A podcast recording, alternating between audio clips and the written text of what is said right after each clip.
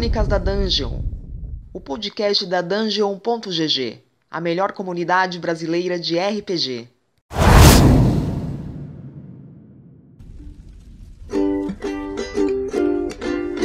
E aí, meus ouvintes, minhas ouvintas, aqui é o Thales Braga mais uma vez. Eu tô aqui com mais alguns convidados e participantes, na verdade. Não sei porque eu falo convidados, eles estão sempre por aí. Eu tô aqui com o. Aqui quem fala é o Kazé. Vocês podem perceber que eu estou mais triste porque eu quero usar esse canal para denunciar essas duas pessoas. Porque além de Kazé, eu já fui Mary, eu já fui Ayla. Thales e Alisson mataram minhas personagens. Calúnias. Diga não, diga não aos mestres que matam players. Calúnias. Você se matou sozinho. A- a- agora matou sozinho. Quando é no geral, ah, eu matei o personagem do Kazé. Tenho provas. Não, já que você deu, já que você deu spoiler, Alisson, se apresente. Eu sou Alisson e pra mim, combeiro nem é gente. Então Que isso. foi certo o personagem dele morrer. Disse o clérigo com 26 de CA. Que isso, vocês estão muito agressivos, vocês são muito agressivos. Vamos acalmar os ânimos, porque o assunto já é polêmico, mais do que os mamilos. Ah, a gente vai falar, ou tentar falar sobre três termos que são bastante recorrentes em RPG, que é o metagame, o power gaming e o próprio roleplay. Então, vamos começar tentando explicar mais ou menos o que é cada um. Não tentar ensinar o padre a rezar a missa, mas só pra gente se inteirar e a gente ter certeza que tá falando da mesma coisa. Que nem, por exemplo, aqui, um pouquinho antes da gente começar a gravar, a gente teve um- uma breve discordância sobre o que, que era o, o- mais novo termo pra mim, pelo menos, que era Power Gaming. Eu não conhecia até surgir essa pauta aqui, até o Kazé indicá-la. E a gente deu uma discordada, mas acho que a gente chegou a um acordo, Kazé? A gente tá bem? Acho que a gente chegou a um acordo. É porque é aquela coisa. Querendo ou não, Power Game é um termo que pode realmente abranger vários entendimentos, mas a ideia é. A premissa é mais ou menos a mesma para todos. Power Game é quando você. Você. De duas a uma. É o famoso.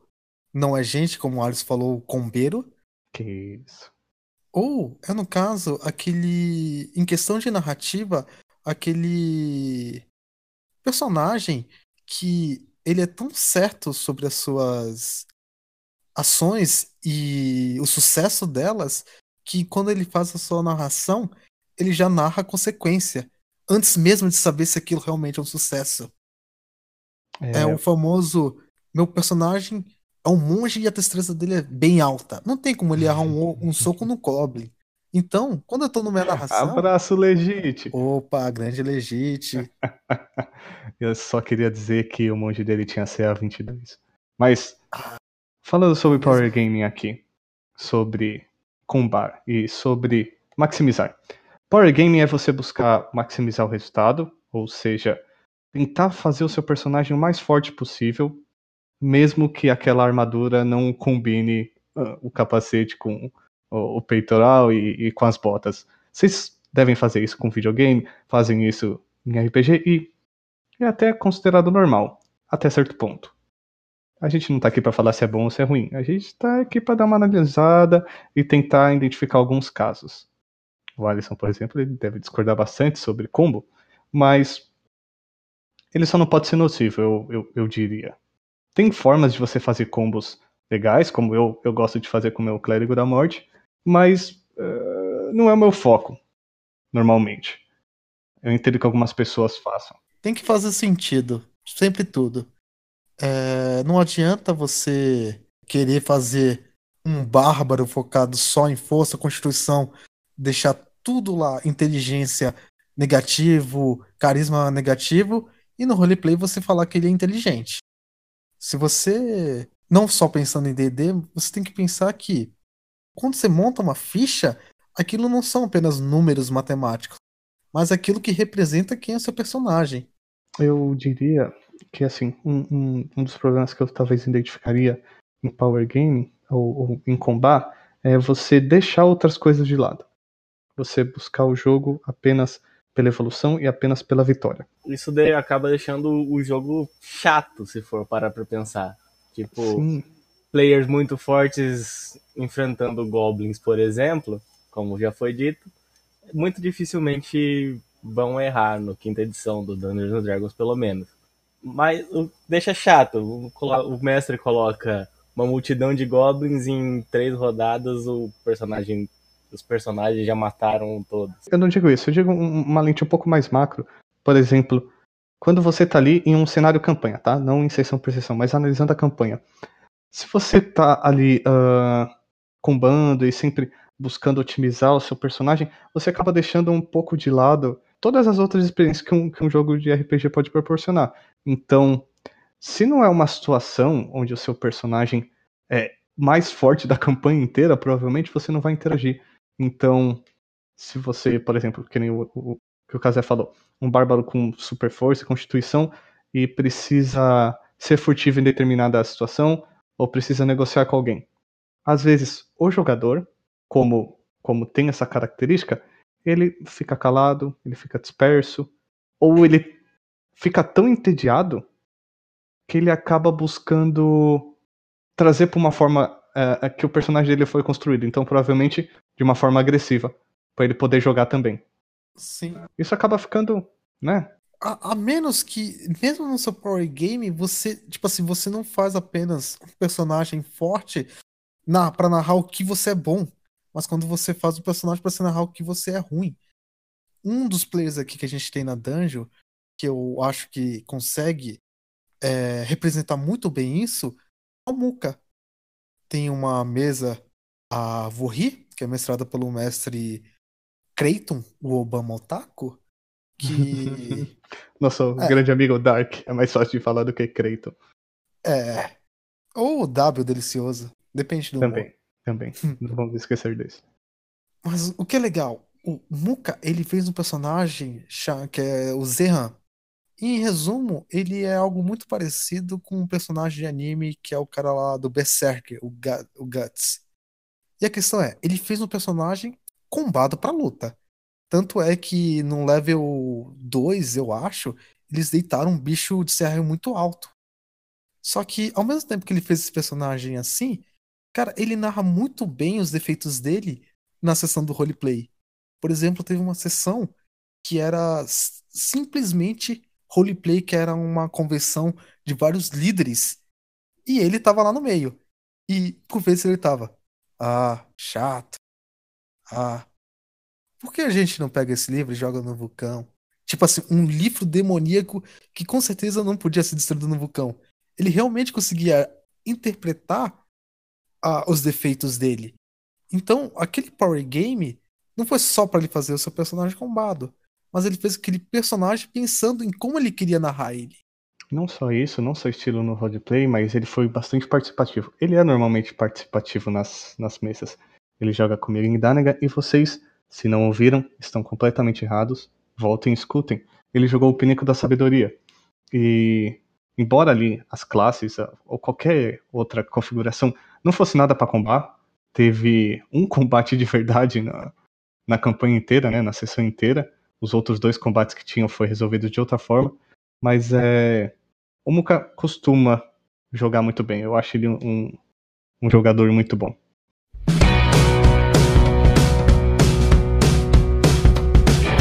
Agora eu acho que a gente tem que falar sobre uma outra coisa bastante problemática, ou não, depende de como as pessoas levam a situação, que é o metagame. E o metagame, ele é uma questão meio complicada de falar. Porque você tem um metagame que a pessoa faz a proposta para ganhar vantagem, e às vezes é um metagame involuntário. Às vezes a pessoa é tão conhecedora daquilo que ela faz sem querer. Acho que até um bom exemplo foi em Daniga quando eu tava falando das regs, não foi, ó, Thales? Sim. E eu acho que quem pode comentar um pouco sobre isso é o Alisson. Diga aí, Alisson o nosso grande mestre conhecedor de todo o Manual dos Monstros. Há quem diga que ele é o Volus. Então, o Thales até brinca comigo, me chamando de senhor metagame quando a gente vai enfrentar algum monstro diferente que ninguém costuma enfrentar. Mas eu eu diria que eu não, não uso de metagame. Embora conheça. Embora eu goste e almoce em metagame. Mas falando em metagame, também podemos usar o caso da Ayla, não é mesmo, Kazé? Que vocês morreram pra Grungs e quando você foi fazer o personagem pra minha mesa, você pegou Bullywug e achando que Grungs falava um Bullywug. Eu peguei a língua dos sapos. Agora Mas não, calma, que- calma, calma. Aí é, aí é um, um metagame que tentou ser power game e acabou ficando só no roleplay mesmo, porque. que atrapalhada. Mas aí que acontece, aí você improvisa. Meu metagame deu errado? Ah, o que, é que eu vou fazer com essa língua de sapo que ninguém sabe ler? Puta que pariu, eu tenho um diário que eu tenho que anotar coisas que o pessoal não pode saber. Vou escrever em Bullywug. Provavelmente nem os Bullybugs conseguiriam ler aquele diário de tão, tão inútil que é essa língua. Até os Bullywugs leem em comum, eu acho. Eles iam olhar aquilo. Que, que bosta é essa? E jogar, sei lá, em qualquer pântano por aí. Mas, metagame. Até onde ele chega a ser uma coisa que atrapalha e quando ele passa a ser um negócio que, hum, tudo bem, eu deixo. Você tava falando, Alisson? É que tem uma parada que eu aprendi há um tempo chamado role playing, que é players que usam a sabedoria, o conhecimento deles das regras pra manipular o roleplay, sabe? Tipo, igual eu tava falando do, do Muka que, que usou o roleplay pra falar sobre jogar o, o livro no vulcão. Tem gente que conhece o monstro e fala: Hum, talvez se você acertar naquele ponto especificamente, ele é mais fraco ali, entendeu? Isso, isso é uma, uma parada que eu aprendi que se chama role playing, que é uma analogia com role playing. Uhum. É, eu acho que um bom exemplo que eu tive de metagame, que era bem nítido, era na segunda vez que eu tava jogando Kingsmaker, a mesa do nosso querido Cronos. Ele tinha feito a primeira mesa, que foi uma catástrofe no final. A gente simplesmente matou todos os NPCs amigáveis, e quando chegou lá sem nenhum aliado pra matar o primeiro boss, a gente levou o farelo e todo mundo morreu. Levamos TPK. Aí. Eu não morri, pensei- em minha defesa. isso. A minha personagem também não, tanto que voltou. Mas o que foi engraçado de tudo isso? No final, a primeira mesa, boa parte do pessoal quitou. E aí o Cronos decidiu reabrir a mesa e veio novos players. Só que essa mesa, a Kingmaker, ela também tem agora o jogo no Steam. E um dos players que entrou, ele tinha jogado o jogo. E, cara, ficou muito nítido na primeira situação que a gente encontrou um grupo de bandidos. E o grupo de bandidos em si, é, eu penso que a gente, por, por início, todo mundo faria a mesma coisa que a gente fez na primeira mesa. Lutar, você vê um grupo de bandidos na floresta, com um acampamento. Você não vai lá conversar com eles achando que eles vão ser amigáveis. Mas nessa parte da história, é. Se você simplesmente passar, você pode conversar com eles. E toda a party, a party que não conhecia aquilo, eles queriam brigar, eles queriam lutar. E aí esse personagem, esse player que sabia, ele, não, não vamos, gente, pra que vamos lutar, não sei o quê. E eu mesmo que sabia, até pra não, é, como que se fala? Guiar as ações dos players pra coisa que seria, entre aspas, certa, eu não quis opinar. Eu queria que quem não soubesse que opinasse. Pra não perder a graça. E vale lembrar que o personagem desse player era um bárbaro. Que Isso. todo mundo sabe que bárbaros não gostam muito de conversar, geralmente. E no final da batalha, é, teve lá no final a, o mestre percebeu que estava usando muito metagame, ele mudou uma das coisas lá, uma batalha ficou inevitável e a gente conseguiu derrotar os, os ladrões. E a gente pegou o loot deles. E entre os loots tinham bebidas. E em si, apenas se você não tivesse feito a batalha, você teria noção que aquele loot ia ser entregado pro boss final. O boss ali do capítulo. E por algum motivo ele chegou e falou: Ah, gente, olha isso aqui. isso aqui provavelmente ia ser entregue para uma pessoa e quem vai entregar vai ser a gente. Cara, quando ele falou aquilo, eu percebi que, cara, toda a estratégia, toda a criatividade da Party em querer fazer alguma coisa tinha estragado ali. E, e eu vi que até mesmo o mestre, ele não sabia como reagir. Então eu, como player, sabendo que aquilo era um metagame, eu fiz questão de estragar o metagame. Minha personagem tava puta lá com uma briga, falou: não, não vamos fazer isso não, sabe o que a gente vai fazer?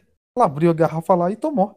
Aproveitando que você tá falando de Pathfinder, uh, Pathfinder 2, me corrija se eu estiver errado, Alisson, lança em 2 de agosto a versão PDF em português brasileiro, é isso mesmo? Isso mesmo, juntamente com a versão em inglês. Pelo acho que isso quase nunca, se não nunca, aconteceu no Brasil. De conteúdo de RPG ser lançado simultaneamente em inglês pela editora oficial e em português pela editora brasileira. Então tá aí, é uma coisa bacana. É excelente e quem me contou isso foi o próprio Alisson, que me ajuda e que administra a nossa conta no Facebook. Por sinal, deixa eu aproveitar aqui que a gente está no momento.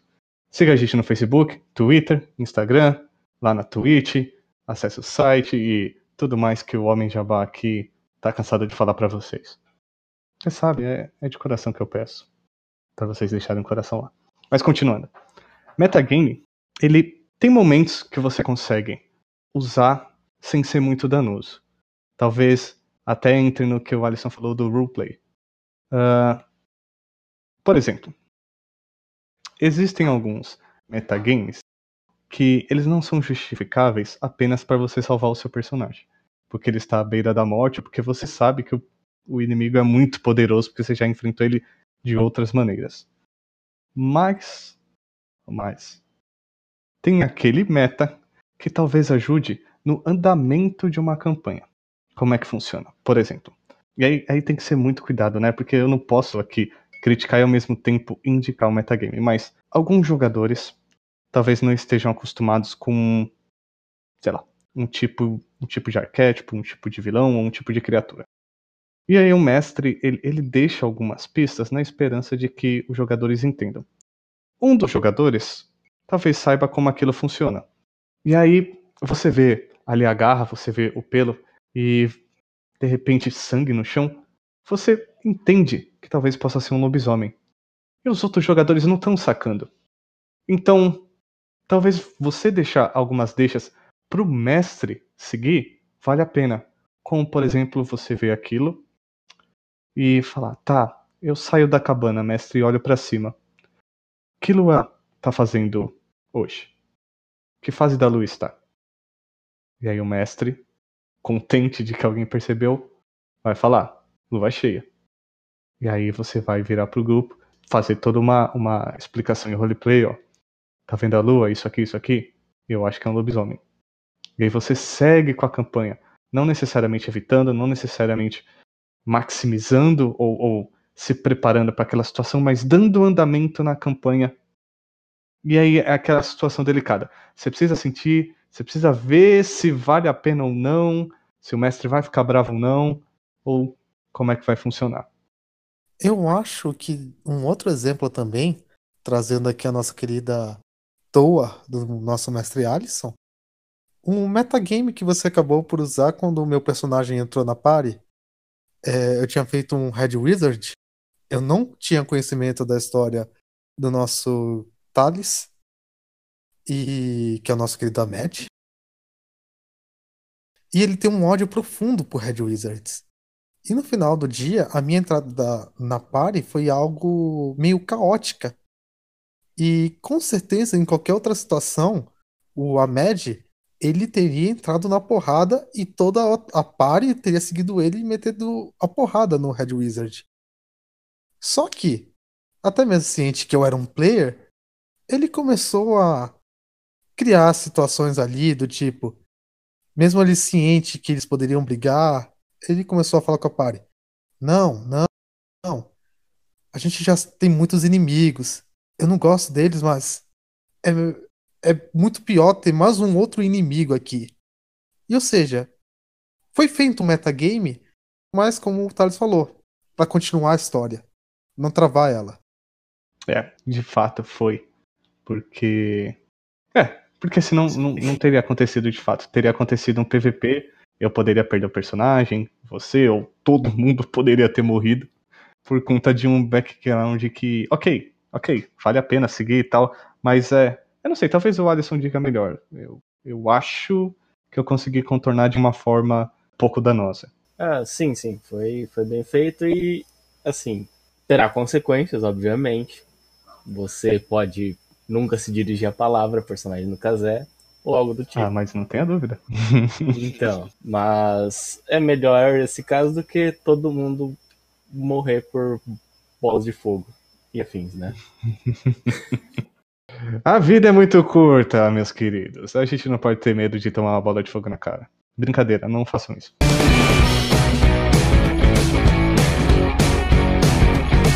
Bom, roleplay. Roleplay é um termo que a gente conhece um pouco mais, afinal, bom, tá no R do PG. Então, roleplay a gente. Aliás, ele tá no RP, na verdade, né? No roleplay. É 66% do nome do RPG. Exato. Ele, ele tá ali e é inevitável usar. A gente já falou bastante sobre isso em outras situações. E aqui esse termo a gente levantou ele mais para ficar em um comparativo. Ok, se eu usar conhecimento de 50 livros que eu li e se eu tentar fazer o meu personagem ser o mais forte possível, é ruim, seus espertões? Como é que eu faço um roleplay legal? E a gente responde: não sabemos. É claro que a gente não sabe, cada um sabe a sua. Cada um sabe como fazer, cada um sabe como se adapta para aquela mesa. Mas a gente tem algumas dicas. Por exemplo, se você não quer ser um combeiro e quer ser gente pro Alisson e quer falar, cara, por favor, me perdoa. E se você também não quer usar do metagame e, bom, ficar como chatão ali da da sua do seu grupo, então tente pensar em um personagem para viver a história, não para vencer a história. Talvez isso ajude bastante a você se divertir. Talvez ajude você a pensar em interpretação, pensar na própria diversão e talvez você fique até menos chateado por seus golpes não entrarem, até menos chateado por ter morrido por um monstro que você conhece, porque, bom, você estava se divertindo. É engraçado quando quem usa o metagame é o mestre. Já viram esse caso? Ah, conta pra gente, eu tô doido pra ouvir essa alfinetada. não, não, não. Essa, não, no caso fui eu na minha mesa com meus players. O que aconteceu? Eu sempre focava nos tanques na minha aventura. E deixava os, os, os casters para depois. Até mesmo porque os inimigos que eles enfrentaram não seriam tão inteligentes para atacar os casters. Mas porque eu. eu costumo fazer build de caster. E mesmo os meus Warlocks, Wizards, eles têm uma defesa boa. Eles são fortes. E inimigos que lutam à distância são mais fracos do que os que lutam com melee. Por isso eu tava focando nos tanques. Até um dia que eu tava lá revisando a ficha deles e eu me esqueci que eles não são eu. Cara, a, a CA deles era 10, 11, 12 e eu olhando falei, cara, eles estão vivos por causa não que eu tive dó deles, mas porque eu achei que eles eram mais fortes. Olha só. Isso não é um, um meta, meta, na verdade, né? É, focar em quem atira a distância é uma tática comum para quem está acostumado com o campo de batalha. Exato, eu mesmo, como já disse algumas vezes para vocês, eu gosto de usar demônios. Demônios são criaturas inteligentes, então ele sabe o que fazer na hora da luta. Então, quem ele vê que é uma ameaça maior, é claro que ele vai largar o cara que tem CA 25 e vai bater no cara que deu 50 de dano em um turno nele mesmo ele vendo que é uma pessoa mais frágil. Isso não é usar meta, isso é você não, interpretar o monstro como um jogador. Sim, mas, mas eu gostei, eu gostei, deixa eu fazer um levantamento. Eu gostei como o Kazé falou meus wizards, como se ele tivesse mais de um. Tem 90 Warlock e fala, meus Wizards. E um Wizard que é clérigo. Exato. o meu Wizard de 18 de CA. É um pilantra. Mas sério, eu fiquei surpreso quando vi que realmente o pessoal tava com é, Sorcery e Wizard na minha mesa com 10 de CE. Até fiquei com pena deles, cara. Acontece, acontece. Às vezes as pessoas estão focadas em outras coisas que não seja combar, tá, Kazé? Exato. Bom, então, acho que para encerrar aqui, eu tenho algumas dicas e umas recomendações. Primeira dica é: não faça que nem o combeiro Kazé e não faça que nem o metagamer Alisson. Eu? E a minha recomendação é: tentem comprar peixe que estão mais colorido, porque se eles estiverem esbranquiçados, eles provavelmente não estarão muito bons no dia seguinte. O segredo tá nos olhos. Olhos brilhantes são peixes mais frescos. Muito bom. Eu só quero falar que algum dia, em alguma mesa, talvez em alguma gravação, vocês conhecerão o roleplay del rei do Paraguai. Alex, passa lá, mesa da guerra do Paraguai. Kazé, eu vou fazer o seguinte: eu vou te pagar um curso de espanhol à distância. Porque você não vai mais gravar nenhum podcast desse jeito. Obrigado, gente. Siga a gente em todas as redes Cara, sociais. cara, aí acontece. Se eu aprender espanhol, aí é metagame. Ah, entendi. Agora é o momento pra entrar aquela, aquela música perfeita.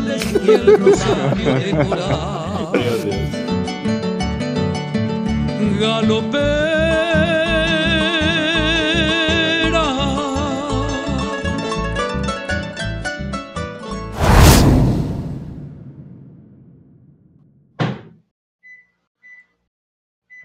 Você sabia que eu ia gravar, né, mano? Você escolheu o melhor horário. É, foi mal. Efeitos especiais. Efeitos Naturalmente. especiais. 10 da noite vai juntar. Ah, mas esse horário pra jantar. Só fazendo um pequeno corte aqui. Vejam, telespectadores. Como vocês podem ver, a nossa telespectadores humilde... de podcast. É, Exato. ouvinte, quer dizer, ouvinte. Ouvinte espectadores. Ouvinte E não é veja, é escute. É veja. Eu vou deixar essa trazer parte pro verdades. final, depois do, da musiquinha. Eu, é, é veja porque eu tô trazendo verdades. Vejam como a gente é humilde. Infelizmente, a gente ainda não tem condição de se sustentar. Sabe o que significa? Dê um like. No momento que você converte o seu like, 5 centavos vai ser depositado na nossa conta.